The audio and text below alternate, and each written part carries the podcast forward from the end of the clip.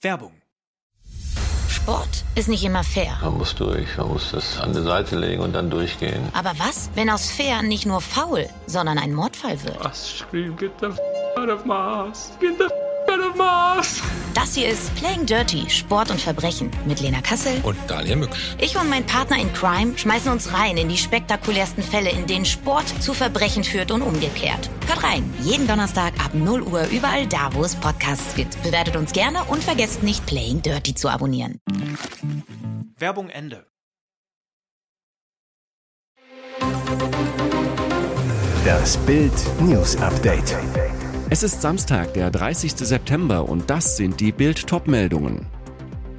Von wegen Planungssicherheit. Ampel weiß nicht, wie viel Geld fürs Heizgesetz da ist. Vom Brett gestürzt. Stand-up-Paddler geht unter und stirbt. Neue Studie deckt auf. So einseitig berichten ARD und ZDF über den Osten. Von wegen Planungssicherheit. Ampel weiß nicht, wie viel Geld fürs Heizgesetz da ist. Der Bundesrat hat am Freitag abschließend über das lange umstrittene Heizgesetz beraten, doch weiterhin ist vieles unklar. Was jetzt herauskommt, die Regierung weiß nicht, wie hoch die Fördertöpfe für das Heizgesetz von 2025 bis 2030 sind. Das Gesetz soll ab 2024 gelten. Für das erste Jahr steht der Fördertopf fest. Eine Sprecherin des Wirtschaftsministeriums sagte zu Bild, die Förderung für effiziente Gebäude inklusive der sozialen Abfederung des neuen Gebäudeenergiegesetzes beträgt rund 18,8 Milliarden Euro. Soweit, so gut. Aber wie es danach weitergeht, ist völlig offen. Die endgültigen Beratungen im Bundestag zum weiteren Wirtschaftsplan des KTF stehen noch bevor, hieß es vom Wirtschaftsministerium. Heißt, das Gesetz wird heute im Bundesrat final beraten, doch in welchem Umfang Mittel nach dem ersten Jahr bereitstehen, weiß niemand. Brisant, wegen des Vorrangs der Wärmeplanung werden die meisten Eigentümer erst nach 2024 über eine neue Heizung nachdenken. Denn Großstädte müssen bis Juli 2026 vorlegen, wie sie Fernwärme- und Biogasnetze ausbauen wollen, kleinere Städte und Gemeinden bis Juli 2028. Heißt, erst ab 2025 werden tausende Eigentümer Förderung beantragen. Doch wie viel dann im Topf ist, weiß man nicht. Mehr Hintergründe lesen Sie auf Bild.de. Vom Brett gestürzt. Stand-up-Paddler geht unter und stirbt. Erding, Bayern. Schreckliches Unglück in einem Gewässer. Ein 20-jähriger Stand-up-Paddler ist in den Krontaler Weiher gefallen und danach gestorben. Wie die Polizei am Samstag mitteilte, war der junge Mann am Freitagnachmittag etwa 20 Meter vom Ufer entfernt vom Brett gestürzt und untergegangen. Mehrere Zeugen versuchten vergeblich, ihn zu retten. Die Anwesenden riefen den Rettungsdienst, der mit einem Großaufgebot kam. Neben Booten und Rettungstauchern stand auch ein Hubschrauber bereit. Die Taucher konnten den Mann schließlich aus dem kleinen See bergen, trotz intensiver Bemühungen starb er später im Krankenhaus. Neue Studie deckt auf, so einseitig berichten ARD und ZDF über den Osten.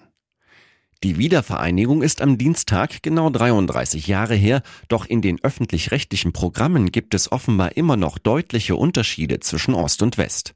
Eine neue Studie des Forschungsinstituts Mediatenor kommt zu einem heftigen Ergebnis. Ostdeutschland bleibt bei ARD, ZDF und Deutschlandfunk auch 30 Jahre nach dem Fall der Mauer eine Region, vor der gewarnt wird. Untersucht haben die Medienexperten die Themen der Berichterstattung über Ostdeutschland zwischen 2012 und April 2023. Insbesondere das Thema Sicherheit, Kriminalität wird in der Berichterstattung über Ostdeutschland demnach vorwiegend negativ bewertet. Auch über die Themen Unfälle, Katastrophen und Flüchtlinge Asyl wird negativ oder ohne Wertung, aber nur selten positiv berichtet. Das Fazit von Mediatenor die Deutschen bekommen bei ARD, ZDF und Deutschlandfunk die vermeintliche Realität zwischen Greifswald und Erzgebirge vor allem als Reigen von Gefahren für die Sicherheit, Parteienstreit, Unfälle und Katastrophen vermittelt. Mehr Daten aus der Studie finden Sie auf Bild.de. Hoffnung für Millionen Betroffene. Implantat soll Krebs in 60 Tagen heilen. Es ist eine der größten Angstkrankheiten. Krebs. Allein in Deutschland sterben jährlich 230.000 Menschen daran. Neue Therapien sind deshalb Hoffnungsträger für Millionen Betroffene. Mit einer Implantattechnologie wollen Wissenschaftler der US-amerikanischen Rice University in Houston, Texas, die Heilung beschleunigen und die Todesrate um 50 Prozent senken. Ziel des Implantats sei es, die Ergebnisse von Immuntherapiebehandlungen vor allem für schwer behandelbare Krebsarten wie unter anderem Bauchspeicheldrüsen, Leber- oder Lungenkrebs zu verbessern. Immuntherapien sind dabei keine Chemotherapien. Sie sollen vornehmlich bei Krebspatienten das Immunsystem aktivieren, damit es die Erkrankung bekämpfen kann. Ähnlich wie bei Diabetesbehandlungen mit Insulinpumpen würde das 3 Zoll große Implantat den Krebs kontinuierlich überwachen, die Dosis der Immuntherapie in Echtzeit anpassen und entsprechend zuführen, berichtet die New York Post. Die aufladbaren Geräte würden dabei drahtlos kommunizieren, möglicherweise mit einem Smartphone, so die Forscher. Die Wissenschaftler hoffen, dass das Implantat den Krebs in nur 60 Tagen beseitigen kann. In einer ersten klinischen Studie soll die Wirksamkeit des Implantats nun bei wiederkehrendem Eierstockkrebs untersucht werden. Und jetzt weitere wichtige Meldungen des Tages vom Bild Newsdesk. Diese Allianz soll die Ukraine vor neuen Aggressionen schützen und sie gleichzeitig zu einem der größten Waffenproduzenten der Welt machen. Der ukrainische Präsident Zelensky hat auf einem Forum mit Vertretern internationaler Rüstungskonzerne in Kiew die Gründung eines gigantischen Rüstungsbündnisses verkündet. Basis der Vereinigung sei eine Erklärung, die bisher von 13 Waffenherstellern unterzeichnet worden sei, teilte Zelensky am Samstag in sozialen Netzwerken mit. Weitere Rüstungskonzerne könnten sich anschließen, um die Ukraine zu einem mächtigen Waffenproduzenten zu machen. Hergestellt werden sollen demnach in Zusammenarbeit mit führenden Unternehmen etwa Raketen, Drohnen und Artilleriegeschosse.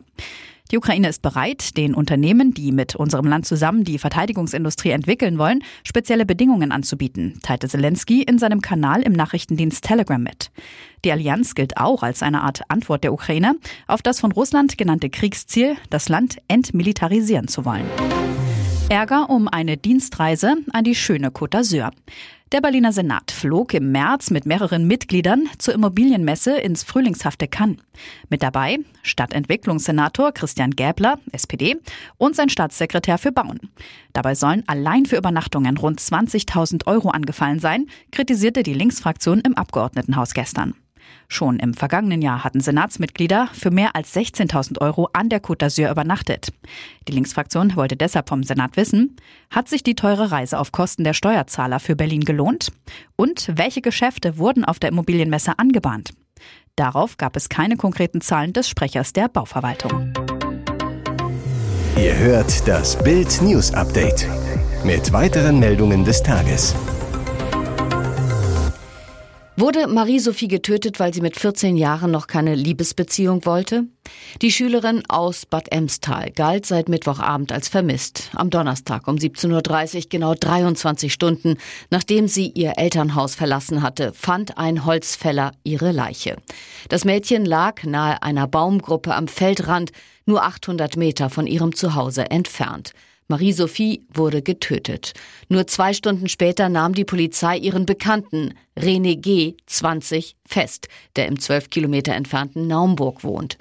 Der Arbeitslose trug noch das Handy von Marie-Sophie bei sich.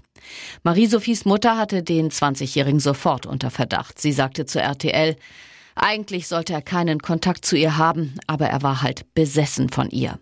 Angeblich wollte René G. eine Beziehung. Sie fühlte sich noch zu jung. Daraufhin hätte er wohl gesagt, wenn ich dich nicht haben kann, dann niemand, sagt ihre Tante. Warum sich die Schülerin dennoch mit dem jungen Mann traf, unklar. René G. soll unter anderem wegen Brandstiftung und Drogenkonsum in Erscheinung getreten sein. Gestern schickte der Haftrichter ihn wegen Mordverdachts in U-Haft. Feuerdrama in der Nacht. Eine Containerunterkunft für Flüchtlinge in Offenburg im Ortenaukreis stand in Flammen. Bis zu 160 Menschen wurden evakuiert, teilten die Polizei und das Landratsamt Ortenau-Kreis mit. Ein Mensch wurde den Angaben zufolge leicht verletzt. Ein Bewohner habe den Brand gemeldet, das Feuer sei in einem Container ausgebrochen und habe auf weitere Container übergegriffen, sei aber gelöscht worden, hieß es.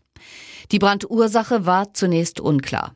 Oberbürgermeister Marco Steffens und Bürgermeister Hans-Peter Kopp seien kurz nach der Alarmierung vor Ort gewesen, teilte die Stadt Offenburg am späten Abend mit. Steffens, Es fand hier ein hochprofessioneller Einsatz statt. Und das Wichtigste ist, alle betroffenen Bewohnerinnen und Bewohner können gut untergebracht werden und werden versorgt. Bereits Anfang Mai hatte es in der Unterkunft gebrannt. Dabei wurden 17 der 52 Container komplett zerstört. Hier ist das Bild News Update. Und das ist heute auch noch hörenswert. Der Missbrauchsskandal um Kinolegende Maximilian Schell wird immer größer. Seine Nichte, Schauspielerin und Erfolgsautorin Marie-Therese Relin, hat in ihrem Buch Szenen keiner Ehe geschrieben, ich wurde als 14-Jährige von meinem Onkel sexuell missbraucht, verführt, entjungfert, ohne Gewalt, aber gegen meinen Willen. Den Namen von Shell nennt sie zwar nicht, lässt aber keinen Zweifel daran, dass es sich um den Schauspieler handelt. Nun sagt Shells Tochter, Nastasia, zu Bild, auch ich wurde von meinem Vater sexuell missbraucht. Die Schauspielerin, ich schlief nach der Trennung meiner Eltern immer bei meinem Vater. Da war ich drei Jahre alt. Wir hatten nur ein Einzelbett im Gästezimmer. Meine Mutter schlief im großen Ehebett im Schlafzimmer. Ab ihrem neunten Lebensjahr habe Shell ihr immer wieder erzählt, dass es früher üblich war, dass die Väter ihre Töchter entjungfert haben. Nastasia Shell, Kinder in einem Alter, in dem ich damals war, die können das nicht einschätzen, was richtig oder falsch ist. Ich wurde rangeleitet als kleine Tochter, wie ich mich im Bett mit meinem Vater zu verhalten habe. Streicheleinheiten und im intimen Bereich berührt werden ist sexueller Missbrauch und das hat er gemacht.